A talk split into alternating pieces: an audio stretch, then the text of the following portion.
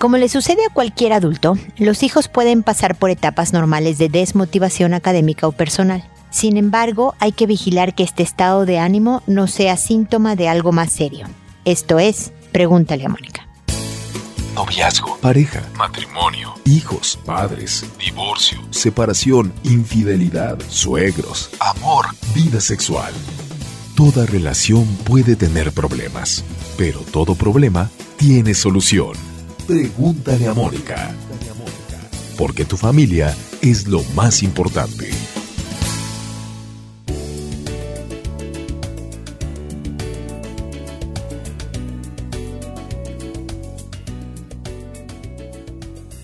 Bienvenidos amigos una vez más a Pregúntale a Mónica. Soy Mónica Bulnes de Lara, como siempre feliz de encontrarme con ustedes en este espacio que los invita a escuchar nuestros podcasts en www.preguntaleamónica.com. Ustedes saben que los pueden escuchar directamente de la computadora o pueden descargarlos para subirlos a su celular y escucharlos cuando y donde quieran sin eh, hacer uso de datos, hacer uso de su internet en el teléfono, pero también pueden suscribirse a cualquier aplicación de podcast y suscribirse al programa, eh, ya sea en iTunes o en cualquier aplicación, no tiene ningún costo esta suscripción y ustedes pueden recibir en su celular los episodios, todos los episodios de Pregúntale a Mónica, más los que vayan saliendo cada semana. Todo esto es sin costo alguno. También los invito a adquirir nuestros libros, mis libros que van dirigidos a los papás con ideas de cómo criar hijos, unos con carácter fuerte de manera que no sean víctimas de ningún tipo de abuso, sea bullying, abuso sexual o lo que sea, y carácter fuerte como alguien entero, alguien capaz, alguien respetuoso, no, no un carácter fuerte de repelón y grosero. Y otro sobre los dispositivos y, y los adolescentes y el celular y las pantallas y con los hijos hoy en día, ¿no? Que se llama Generación App, de cómo entender y educar a estos jóvenes en la era digital. Y también a seguirnos en redes sociales, Facebook, Instagram, LinkedIn, Pinterest, en YouTube. Tengo videos en todos lados, entonces, para que puedan seguirnos y tener acceso a las ideas, sugerencias, herramientas que, que damos a través de estas plataformas para ayudarles en el mejor manejo de su vida personal, profesional, familiar y por lo tanto puedan construirse un destino feliz que creo que es para lo que estamos en este planeta. Y dentro de las cosas que nos quitan la felicidad es la preocupación por los hijos y nada nos preocupa a veces más que verlos desmotivados, a lo mejor no deprimidos, pero sin mucho interés de,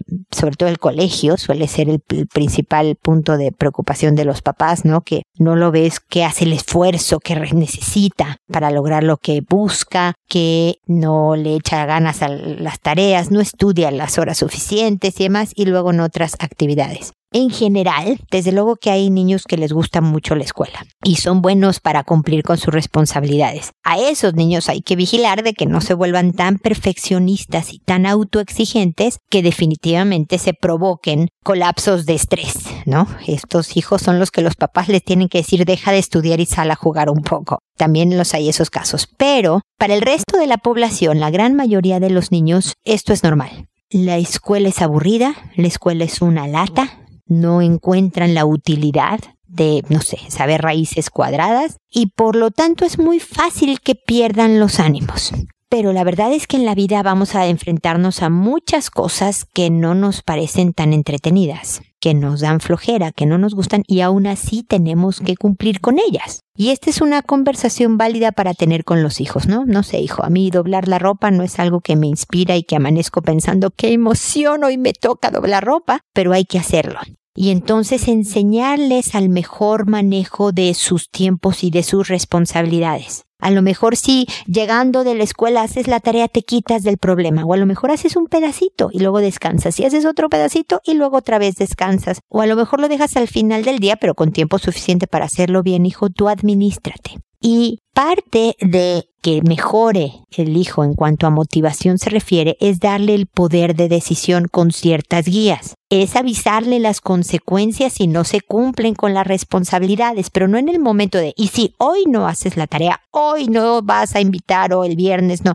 No, es como en general. Mira, a partir de la próxima semana. Si la tarea no está acabada a las 8 de la noche, el siguiente fin de semana pasa esto o ese mismo día no juegas videojuegos o de, lo que sean las reglas del juego, pero le avisas con tiempo como para que se prepare y también lo eduques en autocontrol y autoadministración, ¿no? El más me vale que me ponga a hacer la tarea, pero lo dejas que él decida la metodología para hacerla. Y luego sí, algo bien importante, vigilar que no empiece a hacer signos de depresión porque la depresión es perder interés en las actividades que antes les gustaban. Una cosa es que le dé flojera estudiar historia porque alucine la historia y no la soporte. Eso es pues normal a pesar de que tenga que estudiar historia. Pero si le fascinaba jugar fútbol y dejó de hacerlo, si le encantaba estar con amigos y ya no tiene tanto interés, si tiene desórdenes de sueño, duerme mucho o no duerme bien, tiene insomnios, o come mucho o se le cierra el estómago, los cambios importantes de conducta hay que vigilar por si pudieran ser signos de depresión. Muy rápidamente, yo lo sé, perdonen, pero el, comentario inicial tiene que ser así de corto, pero espero que por lo menos haya dado unos lineamientos que les ayuden a mejorar la desmotivación de los hijos. Si cualquiera de ustedes tiene un caso específico que quiera profundizar, no duden en escribirme y aquí podemos pelotear más ideas sobre el manejo de ese caso en particular y para los demás lo puedan oír. Pero bueno, el punto es que con esto termino mi comentario inicial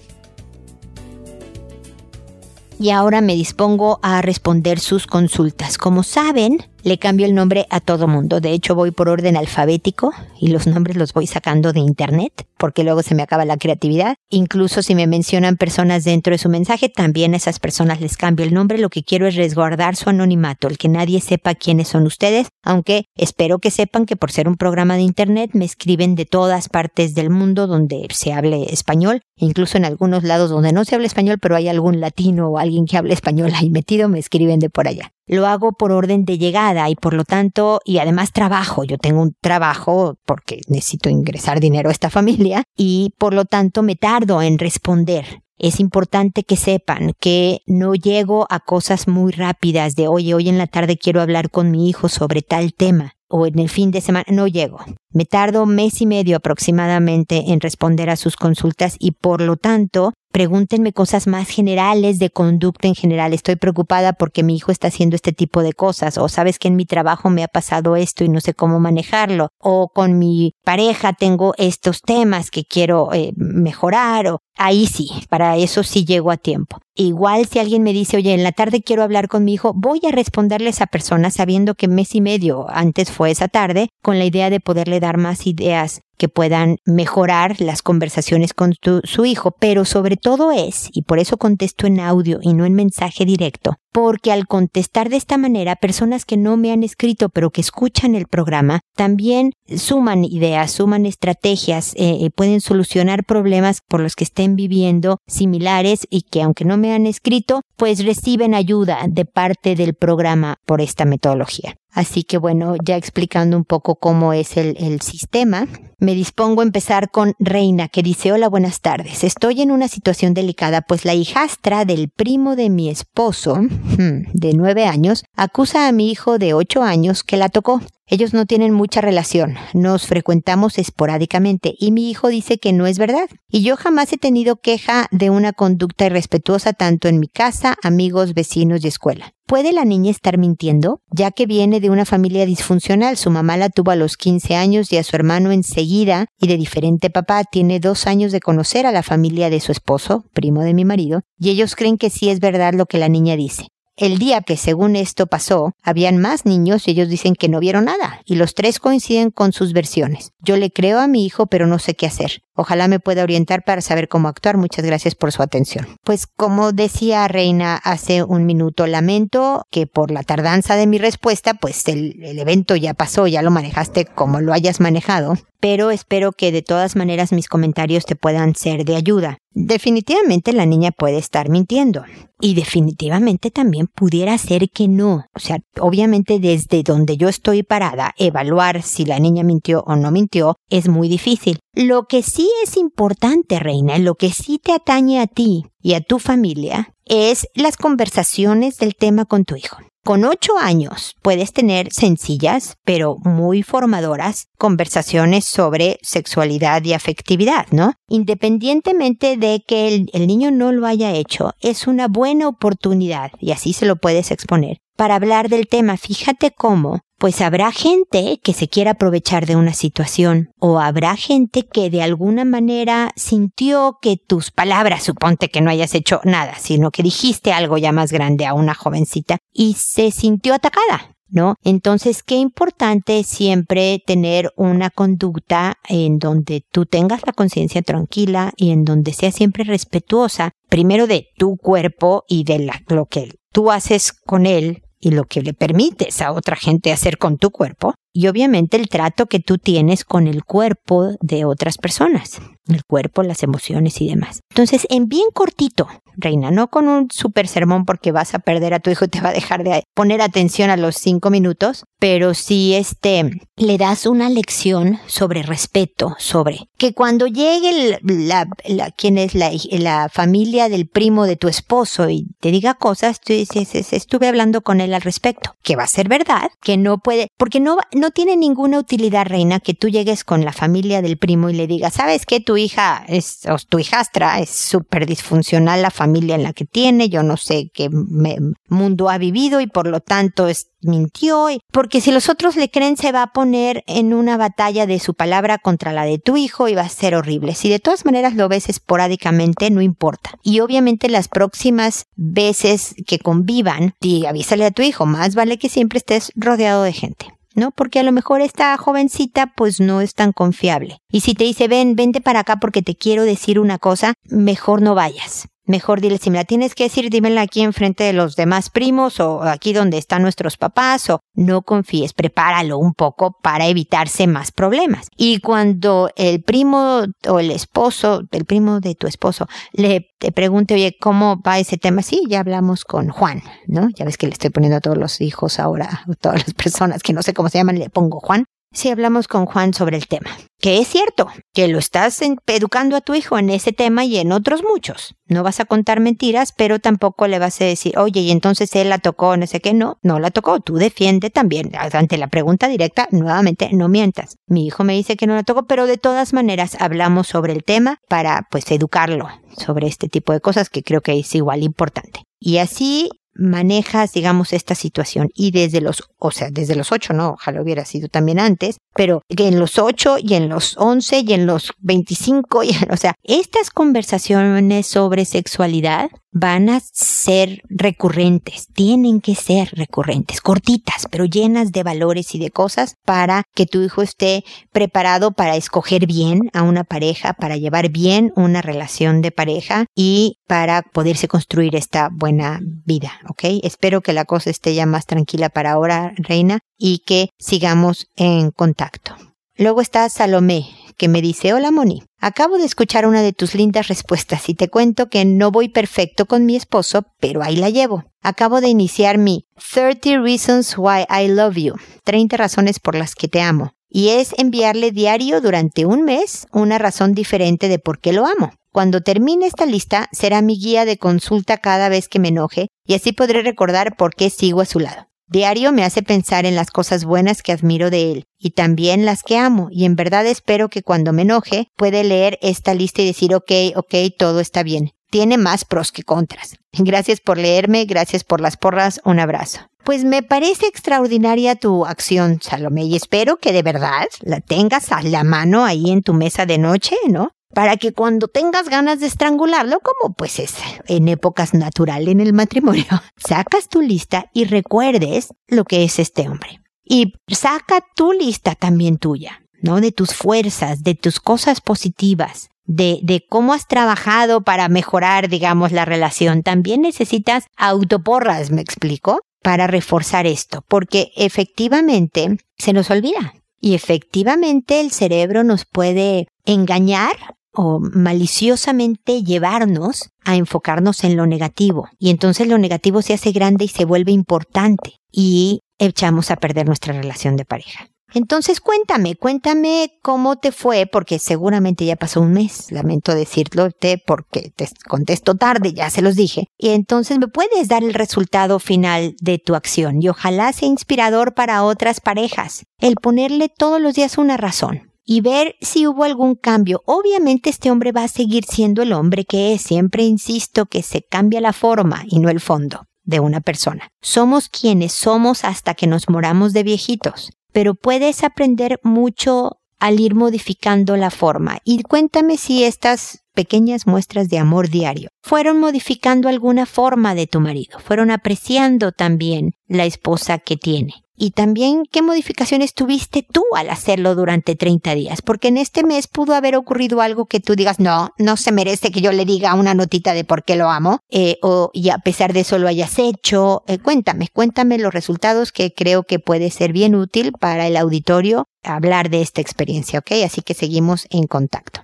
Úrsula después me dice, hola Mónica, soy mamá de dos niños, uno de casi cinco años y otro de un año cuatro meses. Me acaba de pasar esta situación y no sé cómo reaccionar. Tenía en la bañera a mis hijos mientras mi esposo y yo cenábamos y cuando subí a verlos me sorprendió mucho ver a mi niño de cuatro años con una erección recostado en el baño diciéndole al bebé que se la mordiera, que se la comiera, refiriéndose a su pene. Le hablé a mi esposo y lo regañamos, le dijimos que eso no estaba bien, le preguntamos de dónde lo había visto, él nos decía que en el celular, pero me siento mal. Tengo miedo que el niño esté siendo abusado o algo y nosotros como papás no nos demos cuenta o tal vez estemos exagerando y solo está experimentando con su cuerpo. A ver, mi querida Úrsula, yo creo que el niño dijo la verdad, lo vio en el celular. Y aquí veo dos cosas de baja supervisión de papá y mamá. Número uno, como un niño de cuatro años y uno de un año cuatro meses están en la bañera mientras los papás cenan. Me parece muy peligroso porque el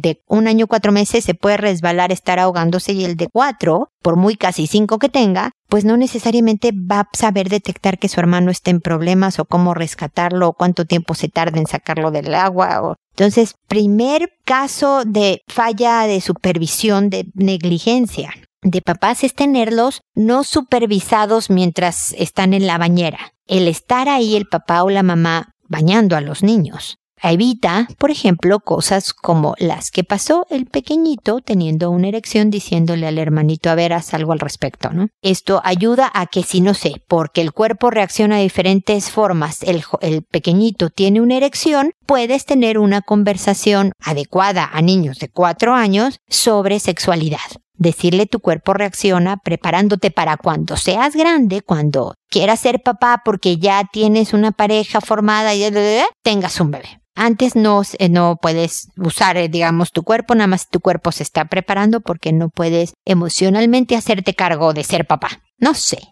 a lo mejor fue mucho rollo para un niño de cuatro años, pero le das la conversación adecuada al momento porque estás ahí para vivirlo. Y por supuesto, el niñito jamás se hubiera atrevido a decirle al, al otro de un año y medio o un año cuatro, ven y hazme esto en mis genitales, ¿no? Si están ustedes ahí. Y el segundo foco rojo, mi querida Úrsula, y espero no hacerte enojar y que de veras no creas que esto es pura crítica, pero este es mi trabajo y tengo que serte de ayuda. Me estás pidiendo, oye, estoy exagerando, que está experimentando, ¿qué hacemos? Bueno, por lo mismo tengo que decir la verdad. El hijo te dice, lo vi en el celular. ¿Cómo es que un niño de cuatro años eh, vio en el celular algo sexual evidentemente, que no, entonces obviamente le dio la interpretación de cuatro años, por eso le estaba diciendo muérdemela, y eso hubiera, le hubiera enseñado que por ahí no iba la cosa, pero ¿cómo es que puede ver un video sexual y nadie a su alrededor se dio cuenta? Porque si un niño de cuatro años tiene acceso a un celular,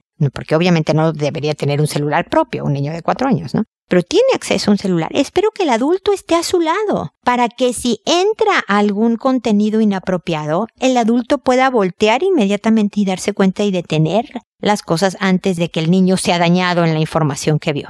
Evidentemente por, y mira, yo sé que los descuidos ocurren, ¿eh? No creas que a mí no me pasó, obviamente mis hijos cuando eran de la edad de los tuyos no había celulares, eso es una gran ventaja que yo poseo, pero no creas que, por ejemplo, en, en algún momento no se me perdió de vista uno de mis hijos. Bueno, de hecho fue a mi marido, pero no fue a mí que se los perdió en un centro comercial, en un mall. Perdimos a uno de los niños que se había ido a unos jueguitos que estaban por ahí, bla, bla. O sea, descuidos tenemos todos. Los papás no somos perfectos, Úrsula. No creas que yo te estoy diciendo a mí que nunca me pasó descuidar a mis hijos en un centímetro. ¿Cómo es posible que tú? No es cierto. A todos nos pasa. Pero mi intención con este diálogo que estoy teniendo, bueno, no es diálogo, la respuesta que estoy teniendo a tu consulta es que pongamos un poco más de atención en las cosas que son peligrosas para nuestros hijos. Después de haber perdido el niño, obviamente hablamos mi marido y yo, mi esposo y yo, para tener cuidado de la supervisión de los hijos en centros comerciales, ¿no? ¿Cuáles son las reglas del juego, digamos, para este tipo de cosas, ¿no?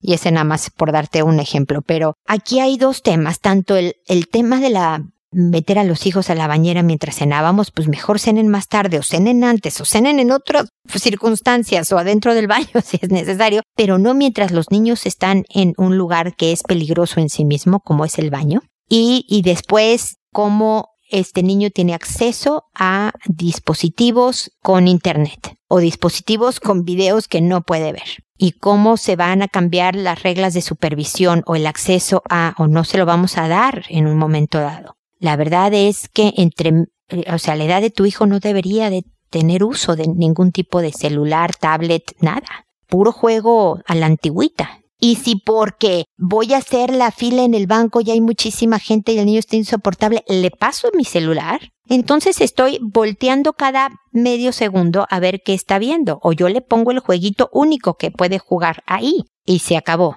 porque es bien fácil para él, no sé, entrar a YouTube y ver, darle clic a cualquier cosa y ver el video que provocó toda esta situación. No hizo nada con malicia, él está explorando, es una época muy normal de tratar de entender el mundo de los adultos y vio algo de adultos y dijo, a ver, veamos cómo funciona esto, pero sí hay que corregirlo, esto no se hace. Más que regañarlo, lo que le dijiste, eso no está bien, ni para ti ni para tu hermanito. Si tienes preguntas, pregúntanos. Y si viste algo en el celular, sabes que ese tipo de cosas no se deben de ver y vamos a tener más cuidado para que no puedas ver ese tipo de cosas en el celular porque te hace daño por ser tan pequeño, son cosas de grandes. Y tienes toda la conversación, ¿ok, Úrsula? Espero de verdad que, que mi buena intención de, de asesoría se haya transmitido que no es mi afán nada más estar diciéndote, pero cómo se te ocurre la bañera y cómo se te ocurre el celular, sino cosas que nos pasan como padres y que hay que tener pues más atención y más cuidado para hacerla mejor, ¿ok? Espero sinceramente que sigamos en contacto.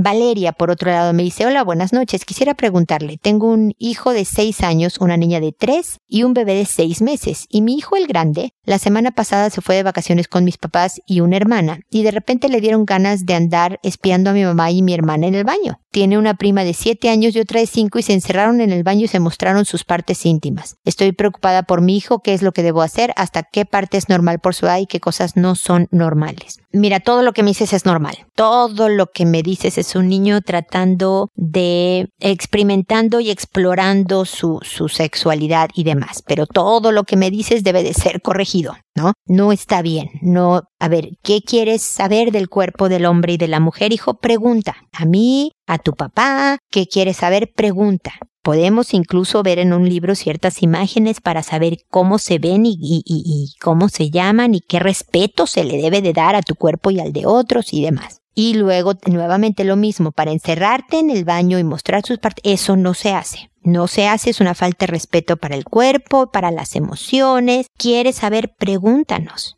No hay ningún problema, es normal querer saber estas cosas porque son los cuerpos de la gente y tan normal como saberlo y demás. No te vamos a regañar si llegas y nos preguntas. Pero si llegas y espías, o si llegas y te encierras para mostrarse sus partes, pues sí te tendríamos, ahorita no te vamos a regañar porque es la primera vez que ocurre, pero te tendríamos que regañar porque son conductas que te pueden meter en serios problemas con otras personas, contigo mismo, con otras personas y hasta con la ley si fueras más grande. Entonces, muy claramente se le explica y cada oportunidad se ve que el niño tiene esta curiosidad sexual, digamos, propia de su edad y entonces trata de cada X número de día tener este conversaciones al, al respecto, pero no todo de, de las genitales y el sexo, ¿no? También el, sobre el respeto, sobre el autocontrol. Fíjate qué importante esta niñita quería este juguete y, y, trabajó dos meses este, hasta que logró comprarlo, ¿no? Habla sobre el saber esperar, el tener un proyecto y el hacerlo honorable. En vez de ir corriendo sacando las cosas que, que quiere de una tienda, ¿no? En vez de planear un robo, hizo lo honorable. Ese tipo de conversaciones también forman en sexualidad y en autocontrol y todo. Es bien importante. Así que espero que todas estas ideas te ayuden, Valeria, en este manejo con tu jovencito inquieto. Wanda, por otro lado, nos dice, querida Mónica, ¿en la realidad es posible tener una relación de pareja a larga distancia? Hace ocho años mi novio y yo decidimos vivir juntos, pero hace año y medio mi lugar de trabajo cambió de residencia y ahora me encuentro al este del país. Mi marido continúa viviendo en la capital. Nos vemos dos fines de semana al mes, a veces tres. Viajo dos y él viene una. Al principio sufrí mucho, pero ahora estoy muy adaptada al nuevo lugar. Esto como consecuencia de haber roto los acuerdos en los que había quedado con mi marido, lo cual ha generado conflictos en mi relación. Identifico que este cambio me ha hecho replantearme muchas ideas y hábitos en mi vida y me asusta la inestabilidad en la que he puesto a mi relación. Es obvio que no describo muchos detalles, pero resumo todo en dos puntos. Uno, subestimé mi idea de que es necesaria la interacción día a día y frente a frente con la persona a quien amas. Dos, Pensé que quedarme en este trabajo nos convenía y no renuncié. Ahora siento que me cuesta trabajo dedicarme a concentrarme en lo que mi pareja necesita para sentirse tranquilo. También pienso que no estoy completamente segura de que las acciones que debo hacer para darle estabilidad a mi relación son las que realmente quiero hacer actualmente. Han cambiado mis necesidades y no encuentro la forma de llevarlas de la mano con las que mi pareja necesita. Mónica, como experta, dime por dónde debo comenzar. Por favor, aunque como persona también tienes una opinión, muchas gracias. Mira, Wanda, se trata de una decisión de vida, esta. Porque cuando decides ser pareja, cuando decides adquirir un compromiso que se supone que es hasta que la muerte nos separe, porque la verdad es que te cases por los medios en los que te cases, es decir, por el civil, religioso, las ceremonias que tú quieras. Incluso cuando decides irte a vivir con una persona sin ninguna ceremonia institucional, digamos, al respecto, el compromiso siempre es, es porque te amo y quiero estar contigo para siempre. Para mí, la verdad es que una promesa verbal tiene el mismo peso que el de la ley o el establecido en la religión. Si yo doy mi palabra, ese es mi compromiso. Y si yo me comprometí a una vida en pareja, siempre hay un precio. Y es bien difícil, Wanda, te lo digo, porque pues obviamente yo estoy, tú lo sabes, porque me oyes casada, eh, asumo que me oyes. Estoy casada desde hace casi, el mes que entra serán 27 años. Si sumamos el noviazgo que fue larguísimo, llevo 32 años con, con esta persona, tal vez más, no sé. Pero, y sé lo difícil que es decir, hijo, le dije que me quedaba para toda la vida, pero sí, hay precios que pagar siempre de acuerdo a lo que tú decidas que quieres que sea tu vida. Tú estás en un punto en donde te estás jugando tu relación de pareja. Y puedes decidir, no, sabes que la aventura de mi trabajo y de estar en otro lado es mucho más fuerte que lo que yo quiero como pareja, que lo que yo quiero de ser esposa de alguien y lo que significa tener a este compañero de vida. Y entonces me quedo acá, pero sabiendo que entonces no vas a poder permanecer casada. Ya ve ahorita todos los detrimentos, las restas que ha tenido tu relación. Ya dices, ah, las necesidades de mi esposo pues no son tanto ya las mías y, ya me cuesta trabajo hacer las cosas que él me pide como para que estemos bien y ya ahora se está empinando, digamos, la relación. Entonces, es mejor definir, ¿sabes qué? Lo mío es la vida profesional, lo mío es ahorita esta aventura, fue un placer haberte conocido y chao. En vez de alargar una agonía o hacerle ver que esto es importante para mí, ¿por qué no me apoyas? y por qué, a verse como equipo, a verse como pareja. Y si decides no, ¿sabes qué? La verdad es que yo quedé con este hombre viviendo juntos y todo, que, que, que éramos, íbamos a ser pareja hasta que la muerte nos separe. El costo a lo mejor es o que él se venga para acá o yo me vaya para allá. A lo mejor el análisis es tan objetivo como el quién gana más, en dónde hay más prospecto de una buena carrera, qué tipo de vida queremos como equipo. Si eh, eh, queremos una vida de comodidades económicas, pues a lo mejor es la del que gane más. Si a lo mejor queremos una vida en donde uno sea capaz de quedarse en casa cuidando a los hijos mientras que el otro es el proveedor, nuevamente es el que gane más o el que a lo mejor ahorita no gana tanto pero tiene más prospectos de carrera porque es una empresa mucho más constituida, no sé el análisis que tengan que hacer para decidir quién se viene o quién se va, pero es pagar ese precio y que el otro, el que perdió digamos el trabajo, el que se mudó hacia el otro lado, el que no se mudó, perdón, aprecie perfectamente el sacrificio que el otro hace por el bien de la pareja, porque si es un sacrificio que aunque lo haces voluntario, es algo que te cuesta trabajo. Y si el otro mira, te voy a poner mi ejemplo. Estábamos en México cuando a mi esposo le salió esta oportunidad de trabajo. Primero fue en Estados Unidos. Y nos fuimos para allá. Y aunque fue una decisión también mía decir sí, ok, vámonos para Estados Unidos, sigamos, digamos, tu carrera profesional y no la mía. En, ese momento. Lo hice gustosa, segura de que era parte de nuestro plan de vida, digamos, de lo que queríamos como pareja, como familia, como equipo, de los objetivos que queríamos lograr, apoyarlo en ese momento en su trabajo era bien importante. Y nos fuimos. Pero él fue lo suficientemente sabio como para apreciar el, oye, qué buena onda que me apoyas en esto, gracias por esto. Que aunque yo lo hice voluntariamente y nadie me obligó, fue para mí, era, me aliviaba el que él notara que no había sido tampoco una decisión de, ah, no importa, vámonos a lo, tuyo y lo mío no importa, ¿no? Cada vez que nos mudamos, porque nos mudamos varias veces ahora, como sabes, en una ciudad de Estados Unidos, luego a otra ciudad de Estados Unidos, luego volvimos a México, luego nos venimos a Chile. Yo tuve que terminar mis acciones profesionales y volverlas a empezar en el nuevo lugar de residencia. Nuevamente gustosa, pero no es una decisión fácil si hay muchos precios también que pagas y que el otro lo aprecie es importante. Entonces, Wanda, ¿qué quieres? Si este hombre vale la pena para ser tu pareja y el papá de tus hijos y esta noción que tú tienes de pareja y familia es, es con él, no hay trabajo, te lo digo, que valga la pena. No hay billetes que sean suficientes como para reemplazar algo así de valioso. Si no, si realmente crees que es en este momento, tú nada más también acuérdate que a veces la cuestión profesional es pasajera y que algo que se ve increíble en este momento, en cinco años dices, hijo, qué tonta, ¿cómo dejé esto por esto otro?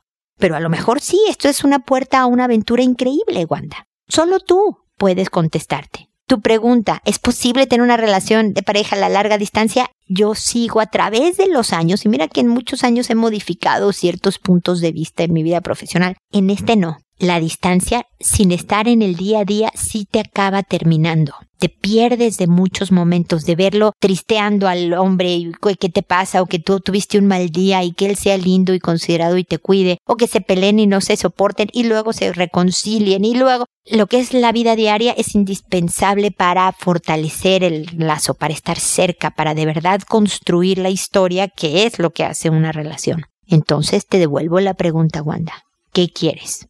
¿Cómo te ves en cinco años, en quince años? y de acuerdo a cómo te ves, decide. Pero no lleves tu relación a una larga agonía. O cúrala o termínala. Porque esta agonía de verdad es física y emocionalmente agotadora y muy dañina para todos los involucrados. Espero que estemos en contacto y me ayudará mucho que me digas cuál fue la conclusión, porque de verdad ayuda también a nuestro auditorio saber las consecuencias de determinados manejos en la vida digamos que, que aprender en cabeza ajena ayuda también a nosotros y, de verdad es bien importante esta, este cierre. Así que cuéntame cuál fue esta respuesta a la pregunta ¿qué quieres en tu vida? y qué pasó después, ¿ok? Espero que sigamos en contacto. Y luego está Xochitl. Xochitl la pronunciación adecuada. En náhuatl quiere decir flor, por si la persona a la que le puse el nombre de Xochitl no sabe lo que significa en mi país, es un lindo nombre.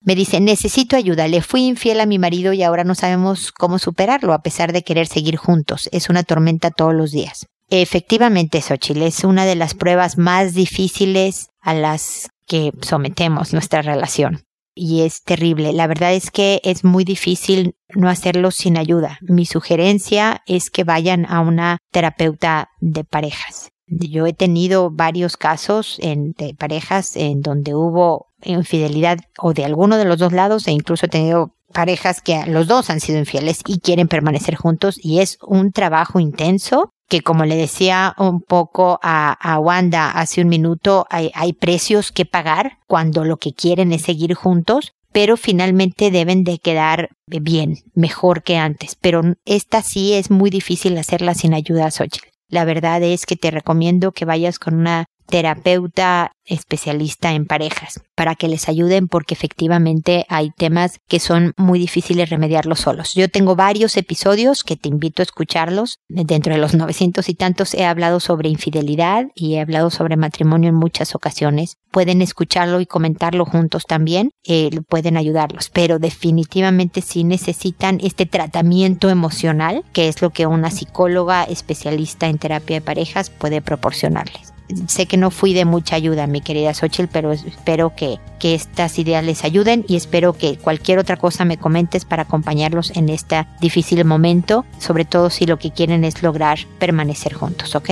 Espero que me escribas nuevamente para decirme qué pasó. Y espero también amigos que nos volvamos a encontrar en un episodio más de Pregúntale a Mónica porque ya saben, su familia es lo más importante. Hasta pronto.